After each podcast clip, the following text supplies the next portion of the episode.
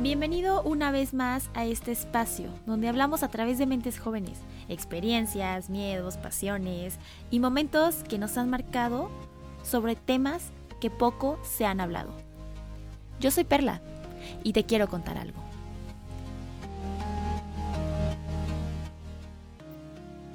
El día de hoy está con nosotros Catherine Aquino.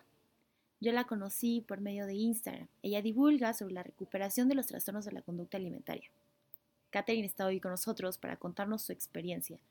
Como saben, este podcast es un espacio para contar cosas, informar un poco y mandar un mensaje que debemos saber. Catherine, bienvenida y qué feliz que estés aquí. Por favor, preséntate. Oli, primero gracias, gracias por invitarme. Estoy emocionada. Es la primera vez que, que grabo un podcast y estoy feliz de que sea aquí. Em, bueno, mi nombre es Catherine, pero me dicen Kat porque más corto, sino Catherine es como muy largo y muy serio. Em, tengo 22 años, soy de Perú y bueno, tengo en Instagram una cuenta que se llama Platanito Frito de hecho, empezó como mi diario de recuperación cuando empecé mis terapias para tratar mi TCA. Como que yo siempre necesitaba una forma de poder como desahogarme y poder escribir lo que yo lo que yo sentía, ¿no? Porque a veces muchas veces me cuesta como expresar lo que siento o decir lo que me pasa, entonces como que empecé a encontrar en escribir como esa forma y al inicio fue como así, súper como anónimo, ¿ya? O sea, no, no salía nada de mí, simplemente era como escribía y escribía y me desahogaba. Era mi Twitter, era así como la gente usa Twitter, ya, yo me desahogaba en ese Instagram. y luego ya, eh, no sé, empecé a agarrar como confianza ahí y empezó a llegar gente. Yo estaba, ¡Ah! no puedo creerlo. y luego ya como que me empecé, empezó a ser como mi lugar seguro y se empezó a formar una comunidad muy bonita no sé, como que era como que nos apoyábamos entre todos y, y ya por primera vez como que no me sentía sola, porque yo siempre en todo ese proceso siempre como que me, estaba sintiendo sola. Pensaba de que era como que la única que se sentía así, la única que pensaba esas cosas. Y no, te, te, vas dando cuenta de que no eres la única que está batallando con eso. Y es bien bonito como sentirte acompañada en ese proceso. Oye, Kat, y ahorita que nos estás contando, ¿por qué platanito frito? Buena pregunta, buena pregunta. Ah, lo que pasa es de que uno de mis fear foods más grandes, o sea, una de las comidas a las que yo más miedo le tuve fue el plátano y las cosas fritas, ¿no? Y bueno, de hecho mi familia eh, consumía bastante plátano antes, pero yo cuando empecé con todo esto de las dietas y todo, uno de los alimentos que más, más me restringí fue el plátano y el que más difícil me fue como superar, por así decirlo y las cosas fritas. Entonces, el plátano frito siempre lo he amado un montón y se convirtió como en mi más grande fear food. Entonces, así empezó. Yo dije, ¿qué nombre le pongo? Mm, platanito frito. Ay, qué bonito y qué original, oye. Y bueno, Kat, estamos aquí para que nos cuentes un poco. Me gustaría que hasta donde tú te sientas cómoda nos puedas compartir. Este episodio va dirigido a personas que han detectado alguna conducta en torno a la alimentación, una conducta de riesgo, o incluso con su propio cuerpo. Y más que nada es para que sepan que no están solas, que no son las únicas personas que se sienten como se sienten y que no eres la única que estás envuelta en las dietas e incluso no eres la única persona que has notado que realmente no sirven. Bueno, yo desde, bueno, mi familia es bastante como gordofóbica, la verdad. Eh, de hecho, yo crecí como que con estas ideas en las que mi familia como que me, me metían como que mucho esto de que si es que tú tienes un cuerpo grande, es un cuerpo enfermo y como que lavaban mucho al cuerpo delgado. Y pues en mi familia no son muchos como que de cuerpo delgado, pero es como que buscaban llegar siempre a eso, ¿no? Entonces como que yo crecí con eso y, y algunos como, yo, yo sí pude ver como que desde chiquita que algunos de mis primos como que les daban menos comida para poder eh, no sé, perder ese peso. Y era como que yo no entendía, pues yo tenía, no sé, 6, 7 años y yo decía, ¿qué está pasando? ¿Por qué yo sí merezco comer más y por qué ellos no? No, no entendía. Así como que empezaron como que todas esas dudas y luego ya se potenció bastante ya cuando pues fue el 2018, que ahí fue cuando prácticamente empezó todo. Y empecé así, haciendo dieta, así como que yo simplemente decía, ay, pero ¿qué me va a pasar? O sea, simplemente todo el mundo hace dieta, ¿no? Eh, es como, como estás muy normalizado a hacer dieta, entonces como que yo decía, ¿qué va a pasar? Es una dieta más. y buscaba y buscaba y era como que nuevas dietas, nuevas dietas, nuevas dietas. Pero como que yo sí me empezaba, o sea, empecé a sentir como que, ay, se me antoja esto, ay, me siento así, pero yo decía, no, pero creo que es parte de, porque aparte cuando tú ves en todos lados, en redes sociales o donde sea, es como que te, te dicen como esas cosas, ¿no? De que, de no sé, que el cheat meal y cosas así, como está muy normalizado, entonces tú crees que sí, pues es normal, es lo que vas a tener que pasar para, mientras que haces esa dieta para llegar a eso, ¿no? Que es como que simplemente es el camino. Pero no, pues no está bien. Y, y así fue como empezando y luego ya yo decía como que, no, yo puedo parar esto cuando yo quiera. O sea, yo decía como, estoy haciendo una dieta, pero yo sé que lo puedo parar. O sea, yo sé que voy a decir ya hasta ahí nomás y ya. Pero cuando como que, no sé, como que ya iba perdiendo bastante peso y yo decía, no, ya esto, no sé, como que ya, ya no se estaba sintiendo como, como que estaba, me estaba sintiendo ya muy rara, porque me empecé como a alejar de todo el mundo, no quería salir, solamente me, encerraba en mi casa, hacía, empecé a hacer un montón de ejercicio, empecé como que a encontrar diferentes como cosas para restringir y compensar y ya todo se volvió como un infierno para mí, pero yo no lo, yo no lo decía ni, ni quería como aceptar de que eso lo estaba sintiendo, ¿no? O sea, yo me levantaba pensando en comida y yo me iba a dormir pensando en comida. Todo mi día era lo que iba a comer, contaba como las horas para mi siguiente comida, contaba cada cosita, o sea, era como un montón de números en mi cabeza y lo único que podía pensar era eso, o sea, podía haberme pasado cualquier otra cosa en ese momento, no sé, algo importante o, no sé, algún problema familiar o, qué sé yo, pero mi cabeza no le daba importancia a eso, o sea, era como que, ah, ya, cualquier cosa, pero lo que le daba importancia se enfocaba mucho en el cuerpo y en la comida, y era lo único en lo que yo podía pensar. Tanto así que yo dejé de estudiar, o sea, yo en ese momento estaba estudiando dirección de cine y ya iba a acabar la carrera, pero dejé de estudiar. No, no dejé de estudiar como más de un año, no podía, porque yo iba a clases y solamente me quería ir de ahí porque lo único que estaba, veía cómo los demás comían y yo no me sentía bien. Porque yo solamente como que me estaba quitando pues mucha comida, ¿no? Y era como, no, no puedo verlos porque voy a querer comer. Y luego mm, también dejé de trabajar porque también pues en el trabajo nos daban como el almuerzo o el desayuno y yo decía, no, porque a esas cosas yo no puedo comer. Y así, en, pero en ese momento era como que mucha restricción y compensación y luego ya como que dije, no, esto ya está mal. Intenté como buscar ayuda y dije, creo que la forma de, de poder seguir perdiendo peso, pero a la vez como estar tranquila mentalmente, es como un nutricionista. Pero yo no sabía de que pues hay todo un, un mundo ahí también, ¿no? Los que son pues los que normalmente conocemos, que no sé, no sé cómo le podría llamar como los clásicos, por así decirlo, y los antidietas, ¿no? Pero yo no conocía de todo este mundo. Entonces yo fui con una nutricionista que pues ella tenía un Instagram, de hecho es súper famoso, pero eh, te vendía todo esto, ¿no? De que no vas a pasar hambre, de que tus comidas van a ser súper variadas, de que, o sea, como que me vendía todo esto que yo buscaba, por así decirlo, en ese momento, pero aún así te vendía pérdida de peso. Entonces yo decía, ah, ya, aquí es, aquí es, yo, esta es, porque voy a estar bien psicológicamente, así como, como dicen, ¿no? La cosa es de que esté saludable eh, por la comida y también eh, psicológicamente, ¿no? Entonces yo decía, ya, acá es. Y, ya pues empecé y todavía me costó caro. empecé y, y no, o sea, aparte de que se notaba, porque me mandaba en mi plan alimenticio como cosas bastante caras y difíciles de conseguir, por ejemplo, acá en Perú. Entonces era como que yo decía, es un privilegio, la verdad, alimentarse así y no siempre vas a tener ese dinero. Yo decía, no entiendo cómo hace to toda la gente pues, que se atiende con ella. Y luego también como que igual habían como estos, estas restricciones, ¿no? Como que me decía, eh, yo le decía, me gustan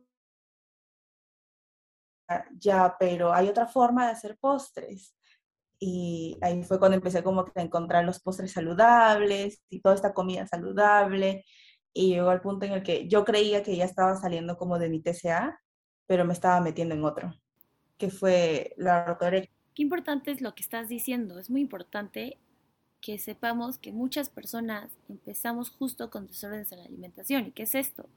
Justo empieza con una dieta. Pues son reglas que no nos dejan pues vivir básicamente. Bajita la mano son prohibiciones y empezamos a generar, justo como lo que decías, miedo hacia los alimentos. Como que está todo camuflado, ¿no? Como que te dicen, sí, sí, todo va a estar bien, pero igual como que ahí detrás, en las letras chiquitas, ahí te meten restricciones y cosas así. Y tú no te das cuenta. Y ya, pues de pronto yo ya no estaba, porque a mí lo que me habían diagnosticado era bulimia y de pronto ya no estaba con bulimia, por así decirlo, pero sí estaba con ortorexia. Me obsesioné mucho con la comida saludable, muchísimo, muchísimo. Solamente iba como a restaurantes, si salía, iba a restaurantes saludables, pero incluso dentro de la carta de esas, de esas comidas me fijaba como en lo más puro, en lo que tenga menos ingredientes. Y mis comidas en, mi casa todo lo convertía en saludable. No sé, si se me antojaba un, muffin, buscaba su versión saludable y con menos calorías posibles. Empecé a seguir así un montón de cuentas de esas que te, te, ponen recetas saludables, recetas fit, o sea, toda receta que yo encontraba la convertía en saludable. Vivía pensando en eso también, como en, a ver, ¿cómo voy a, cómo voy a transformar esa receta en esta receta? Y iba a talleres incluso de pastelería saludable, o sea, todo el mundo era como así, saludable. Y si es que utilizaba alguna otra comida que no sea dentro de este como grupo que se les ha calificado como alimentos buenos, eh, yo me ponía súper mal, me, daba muchísima ansiedad, me ponía a llorar. Sentía como que si es que había fracasado, como si es que había cometido el peor error de mi vida. Y, y me decía como que incluso, es en serio, o sea, como ni esto puedes seguir, o sea, ni esto puedes hacer. Y me, me echaba mucha culpa, ¿no? Como que decía, no es ah, porque aparte también mi nutricionista también a veces me decía como es solo de disciplina, es cosa que tú quieras, es tu fuerza de voluntad y cosas así. Entonces yo decía, sí, es que yo no tengo, yo no tengo. Entonces es como que yo me seguía culpabilizando, ¿no? Un montón. Y yo decía, si esa dieta no funciona, es por mí, no es la dieta, es que yo no funciono. Pero no es así. O sea, ha sido todo, todo un proceso. Y después, obviamente, con las restricciones, obviamente vienen, me empezaron a dar atracones, porque pues obviamente es una respuesta de mi cuerpo, porque yo quería esa comida. Oye, Kat, eh, para las personas que nos están escuchando y no tienen todavía dominado este tema, eh, ¿nos podrías explicar por qué una restricción nos va a llevar a un atracón? Eh, o sea, hay como dos tipos de restricción, como la restricción más como del lado emocional y la restricción alimentaria, ¿no? Ahí me pasaban los dos. Ahí me pasaba muchas veces de que eh, como que tenía sentimientos o como que me pasaba algo y yo no quería sentir. O sea, yo no quería, como no sé, sentir esa tristeza, sentir esa molestia, sentir esa frustración. Entonces me restringía como el sentir y me refugiaba en la comida. Que sí, o sea, yo también sé de que la comida sirve como un vínculo para poder pues, procesar algunas cosas, ¿no? Porque la comida también acompaña, pero ya era como que yo me enfocaba un montón, como que solamente me dedicaba a comer para evitar lo que estaba pasando a mi alrededor.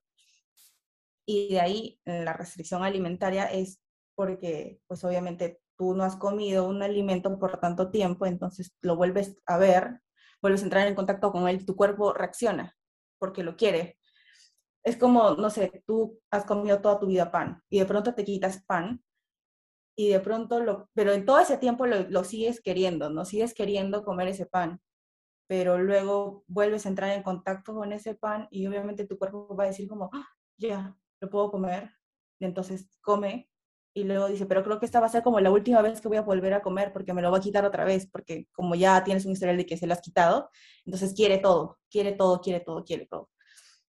Y mm, eso, ¿no? Por eso como muchas restricciones te llevan a, a, los atracones. Y hay un montón de tipos de restricciones horarias, de en cuanto a cantidades. Así, hay un montón. A mí también como que me, me costó. Claro, y es el famoso, este no es una dieta, ¿no? Pero vas a establecer horarios. O esto no es una dieta, pero vas a contar tus macros, ¿no? Entonces sigue siendo restricción, sigue siendo eh, un control sobre la alimentación. Ajá, es como que te, dice, te dicen, esto no es una dieta, esto es balance. este es un estilo de vida. Total. Pero igual te están poniendo ahí como cantidades, que las cucharas, que mm, tantas tazas, que no sé qué cosas. Y es esta obsesión como, como dices, ¿no? Por buscar siempre lo más saludable. Y eso también es un privilegio, pues, porque o sea, es como que vive en este mundo en el que, como si tú fueras, a, tuvieras todas las posibilidades de acceder a eso. Y yo también he visto, por ejemplo, una chica una vez me escribió como diciéndome de que me gustaría como hacer tal cosa, que me dio mi nutricionista, pero no tengo el dinero para comprarme eso y eso me frustra. Y yo decía, pero no es tu culpa, o sea, no todos tenemos las mismas condiciones, pero como que cuando nos dan a veces esos planes, nos ponen como todos en la misma categoría, como si todos fuéramos a poder. Igual con, con el ejercicio, yo me acuerdo que mi nutricionista también me decía, como, no vas a hacer como esta cantidad de ejercicio, o sea, si no, no vas a llegar a eso. Y cierto tipo de ejercicio también me decía. Yo decía, pero no me gusta hacer ese. Y me decía, pero no, tiene que ser ese. Y yo, ay.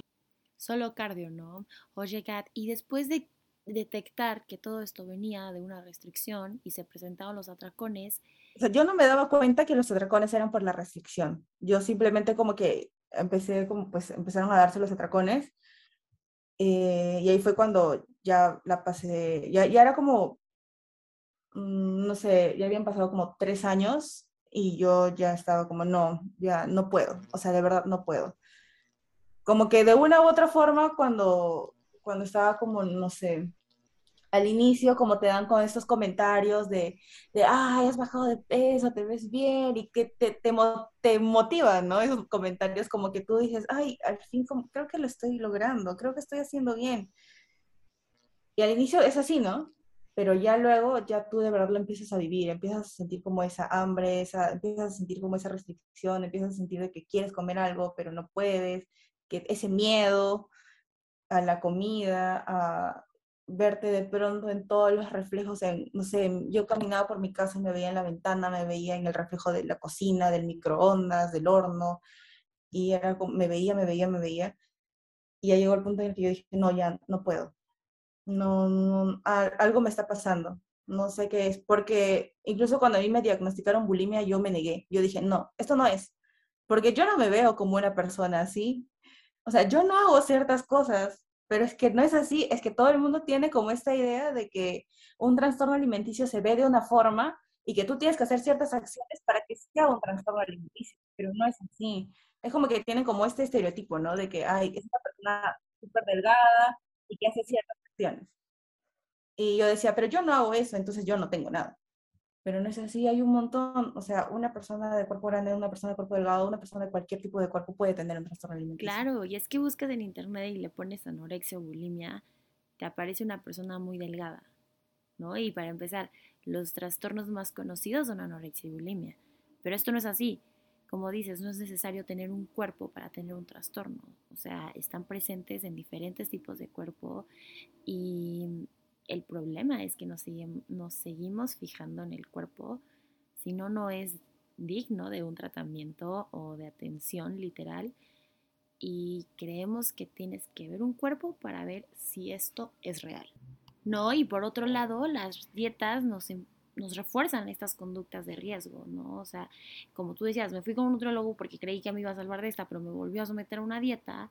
Y ahí me gustaría que nos compartieras, Kat, cómo decidiste buscar ayuda. Wow.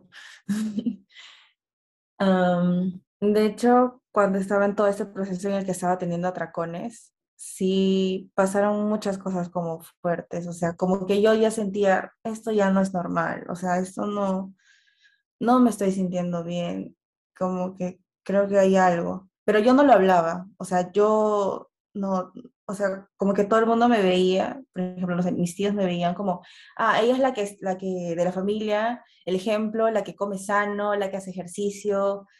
Entonces, mis papás también como que me veían así, ¿no? Porque me, me veían bien, ¿no? Aparentemente, porque es lo que veían, pero no sabían qué es lo que estaba pasando por mi mente, no sabían lo que pasaba cada vez que alguien me invitaba a un restaurante o qué sé yo. Entonces, porque yo no lo hablaba. Y me acuerdo que fui de viaje con mi mamá a la casa de mis abuelos. Y, y ahí me chocó bastante, pues, porque habían comidas que, pues, yo no comía y, empecé a comer uno de, pues, mi, la comida que tenía miedo, ¿no? El plátano, había bastante. Entonces empecé a comer y me dio, me acuerdo que me dio muchísima ansiedad y todo. Y ya como que, no sé, como que exploté ahí, por así decirlo. Y fue la primera vez que hablé con otra persona de eso. Me acuerdo que hablé con mi tío, porque él me encontró ahí como mal, como con este miedo porque había comido plátano, como con, esta culpa, ¿no? Me encontró ahí y luego ya mis abuelos, mi mamá, entonces como que ya cuando lo empecé a hablar, fue como que dije, esto es real, o sea, esto, esto de verdad me está pasando, sí me estoy sintiendo mal. Esto, y yo decía, no, yo ya no quiero seguir así. Pero igual, como que tenía miedo, ¿no? Porque decía, ya, pero ¿qué involucra decir eso? O sea, ya puedo decir, ya no quiero seguir así, pero ¿qué me va a traer esto? No, no sé qué, qué, qué cosas vienen.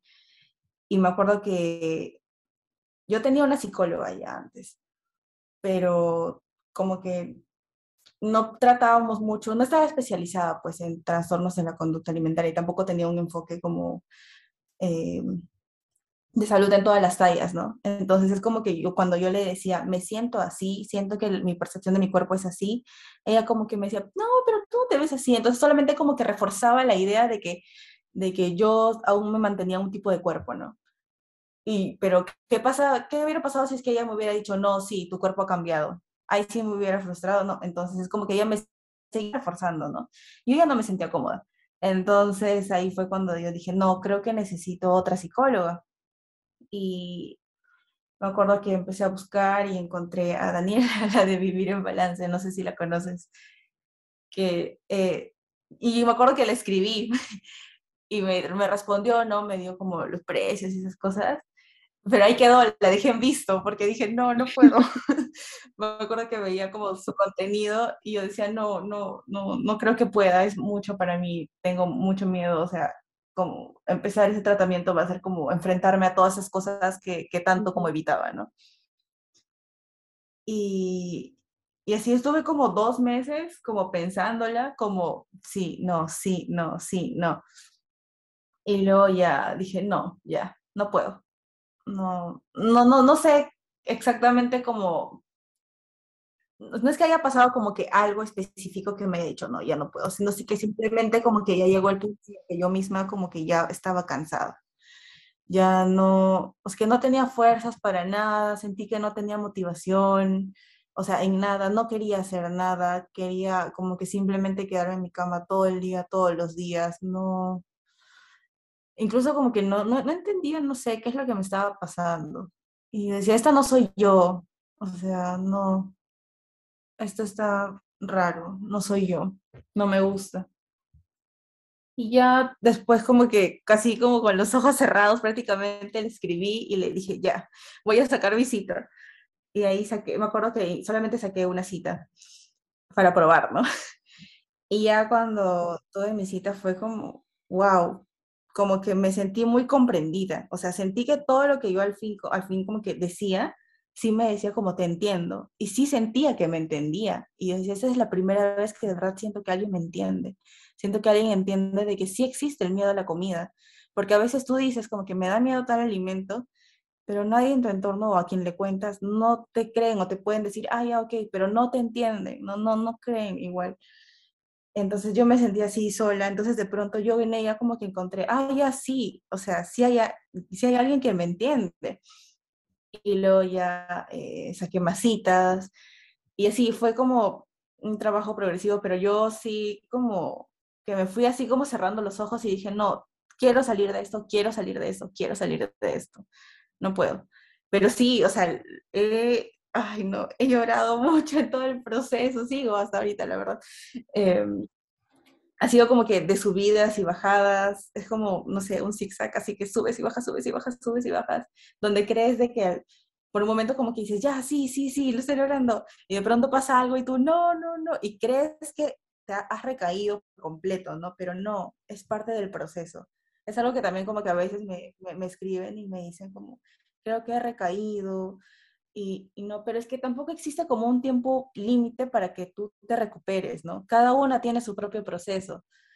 y a veces como que también nos comparamos, ¿no? Como que porque ella ya está mejor, en menos tiempo que yo, pero no, o sea, cada una va a su propio paso, cada una tiene su propia historia, cada una tiene como sus propias causas también por las cuales ha iniciado su TCA, porque no ha sido simplemente porque haya la comida y el cuerpo, hay muchas cosas detrás, todas tenemos una historia. Entonces, es como ser muy compasiva con eso, con esa idea de que pues es mi proceso y me va a tomar el tiempo que me tenga que tomar, pero voy a, sigo avanzando, ¿no? Voy paso a paso, pasito a pasito. Así. Y así fui siguiendo. Y... Me gustaría que nos compartieras cómo nosotros podríamos ser acompañantes o cómo nos daríamos cuenta que alguien de nuestra familia, alguno de nuestros amigos o alguna de las personas con las que convivimos cotidianamente puede estar presentando un trastorno de la conducta alimentaria sin que nos demos cuenta, ¿sabes? O sea, por ejemplo, esta parte de que decías que en las familias te lo reafirman, ¿no? Ahorita que dijiste, es que todos me decían, wow, es que casi la más saludable de la familia. A mí también me lo aplaudían, ¿no? Y yo ahorita digo, o sea, ya no quiero ser esa persona súper saludable que realmente era una obsesión con la comida, o sea, realmente era una obsesión súper escondida de todo perfecto, todo clean, todo gluten free y así, ¿no? Entonces, me sucedió. Me gustaría que nos compartieras justo eso, cómo ser acompañante. A veces es como algo difícil al inicio, pues darse cuenta de que alguien está pasando por eso, ¿no? Porque son conductas que están normalizadas. O sea, estamos en una sociedad tan, ah, tan cultura de dieta que para todos es normal sentir culpa cuando comes algo. Todo el mundo como que te viene con eso de, ay, no, ya pequé, ay, no, ya pasó esto. Y todavía que hay memes con, en diferentes, como no sé, celebraciones, o sea, hacen como memes, o mm, me acuerdo que cuando empezó ¿no? la cuarentena, como que salían memes de, ay, ¿cómo voy a terminar después de la cuarentena? Y es como que todos estamos bastante sumergidos, la verdad. O sea, no sé si es que... no es como que nosotros nacemos como que con esta idea de que hay odio la comida o mi cuerpo y esas cosas, no, nosotros pues se va formando, ¿no? Por esta sociedad. Entonces yo creo que es un poco como que ir deconstruyendo esa idea, ¿no? Todo eso que nos han enseñado, porque nos han enseñado como que esa es la verdad absoluta, nos han dicho como que, no sé, un cuerpo grande es así, y es así por esto, como que, no seas, mm, como que lo relaciona mucho como que, que no hace ejercicio, o que no come sano y cosas así, y un cuerpo pequeño es uno saludable. Entonces es como de construir esto, ¿no? Porque, o sea, no, no es como que tu cuerpo vaya a definir cómo está tu salud. No sabes la verdad cómo está la salud de una persona, así por simplemente cómo la ves. Entonces es o sea, como ir en familia, como ir deconstruyendo esto, ¿no? Como investigando. Yo creo que es muy importante informarse. Claro. Ese es como que el primer paso, ¿no? Como informarse, porque solemos caer en esto de que, pero es normal lo que estás sintiendo, no, no te preocupes, o sea, solamente no no es así, ¿ya? ¿Por qué le vas a tener miedo a esta cosa? O también caemos en el esto de, no, pero no creo que tenga un TCA porque no se ve así. Hay un montón de cosas.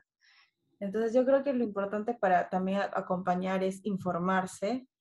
Luego, em, a veces eh, como que pensamos que ya para acompañar tengo que saber dar consejos a la persona, saber cómo ayudarla, pero a veces no necesitas el consejo para la otra persona. A veces simplemente necesitas estar ahí y decirle que va a pasar, que eso que está sintiendo en ese momento, ese mal momento, va a pasar, porque no dura para siempre esos pensamientos que vienen o esos, no sé, esas emociones que consideramos como negativas, no sé, como la tristeza o cosas así, como va a pasar, pues. no vas a sentir eso por siempre.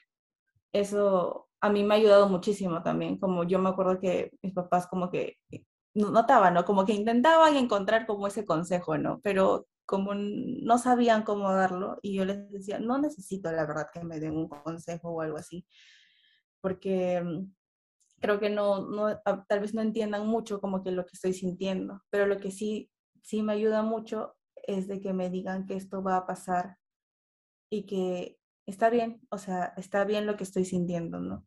Que va a pasar. Y me ha servido mucho. De hecho, mis papás como que una vez hablamos así un montón y, y como que ahora como tratamos de practicar eso.